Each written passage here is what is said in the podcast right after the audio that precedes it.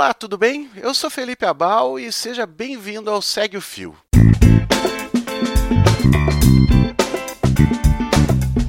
Esse é um programa do Midcast onde são materializados em podcast as populares threads do Twitter em episódios de no máximo 8 minutos. Se você não sabe do que eu estou falando, uma thread é uma sequência de vários tweets abordando um tema específico, onde apenas 280 caracteres não seriam suficientes. Esse formato tem sempre uma pessoa narrando, pode ser algum convidado, como eu, algum integrante do Midcast ou a própria pessoa que criou o fio. Vale lembrar que o conteúdo a ser reproduzido aqui possui autorização prévia do autor. Hoje iremos conferir a thread do Tanto, o arroba Tanto Tupiaçu. Ela foi publicada no dia 14 de maio de 2019 e fala sobre o paradoxo de comprar ou não um liquidificador, devido ao atual momento que vivemos no Brasil. Vem comigo e segue o fio.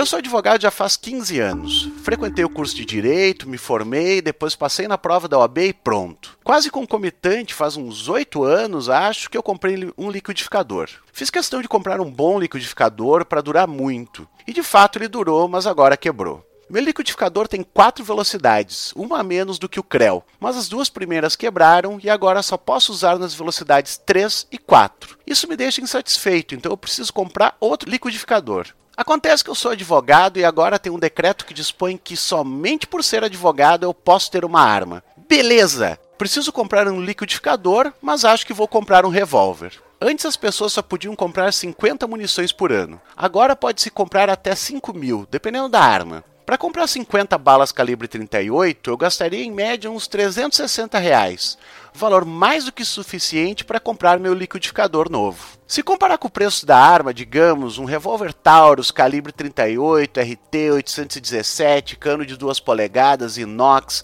que sai por R$ 3.771,50 à vista, ou 3 vezes de R$ 1.323,33 sem juros, eu comprava liquidificador, uma batedeira de bolo, uma churrasqueira elétrica e ainda sobrava dinheiro para visitar a Bahia. Se eu fosse comprar as 5 mil balas de 38, então, ui, simplesmente iria gastar a bagatela de 360 mil reais, o que me bastaria para pagar a Renner, quitar minhas dívidas e ainda iria conhecer Barbados. Mas nada disso importa, porque eu sou advogado, posso ter uma arma, então eu terei. Eu já fui assaltado, foi em 2010. Se tivesse uma arma naquela noite, ah, se tivesse uma arma naquela noite, Bom, ainda assim teria sido assaltado ou baleado, porque os caras saíram do nada, igual gripe, e me renderam antes que pudesse dizer putz. Eu só disse o p de putz. Eram quatro caras armados e estava cheio de gente que amo por perto. Só de pensar em um tiroteio eu fico arrepiado até os pelos das orelhas. Ainda bem que eu não estava armado. Seria só mais uma arma na rua ou um liquidificador, caso estivesse com o meu liquidificador naquela hora. Porque já mencionei que era um bom liquidificador e eles certamente o teriam levado, assim como a arma. Hum, pensando melhor, nada de revólver na rua. Vamos ter arma só para proteção do lar. Mas eu moro em um apartamento e aqui é bem seguro, nunca teve histórico de nada, mas vai que acontece algo. Um homem prevenido vale por um bifinho. Está decidido. Isso mesmo. Melhor ter a arma em casa, junto com meu filho de 11 anos, a de 6 e a de 3, todos curiosos e mexilhões. Mas talvez seja melhor deixar a arma escondida. Mas eles vão achar. Bem escondida. Uh, eles vão achar mesmo assim. Talvez eu possa comprar um daqueles cofres pequenos, mas quando os bandidos chegarem de surpresa no meu prédio super seguro, onde nunca houve nada, não vou ter tempo de reagir. Uma outra opção seria eu guardar a arma aqui e as balas em outro lugar. Mas pensando bem, então é melhor me defender com um martelo ou com o meu liquidificador na velocidade 4. Bem, tanto faz. A vida é feita de riscos. Eu vou comprar a arma porque posso comprar uma, mas não vou sair na rua com ela, porque vou levar sol no couro antes que possa reagir. Também não vou deixar ela em casa, porque é perigoso para as crianças. É, já sei, Vou comprar um daqueles codes apertados e ficar com meu revólver grudado no meu corpo 24 horas por semana, 360 dias do ano.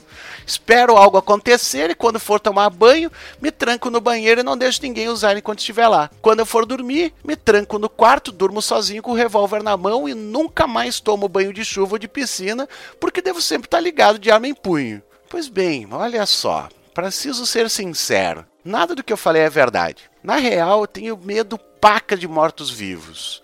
A única utilidade que vejo para ter uma arma é no caso de apocalipse zumbi. De boa, juro. Sempre que tem apocalipse zumbi nos Estados Unidos, por exemplo, eles se viram bem, se defendem legal, só porque tem um bando de armas por lá. Tá certo que nunca teve apocalipse zumbi por lá, só quando o Trump se elegeu.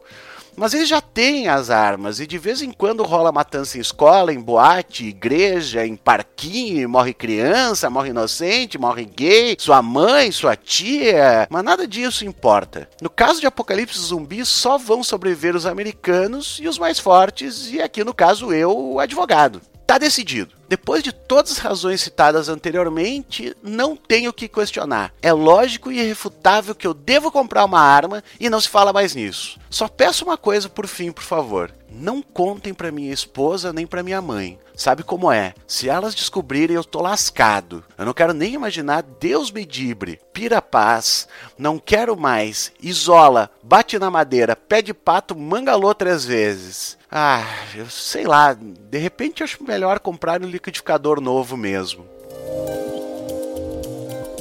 Lembrando que o link para essa thread está na descrição desse episódio. Se você quiser me seguir no Twitter, o meu perfil é @felipeabal. E se você quiser conferir o meu trabalho lá no Vira Casacas, nós somos o arroba Vira Casacas. Escuta lá. E se você curtiu mais um Segue o Fio ou tem alguma sugestão de conteúdo para esse formato, é só mandar pelo Twitter ou Instagram no perfil do Midcast, o podcastmid. Valeu e até a próxima.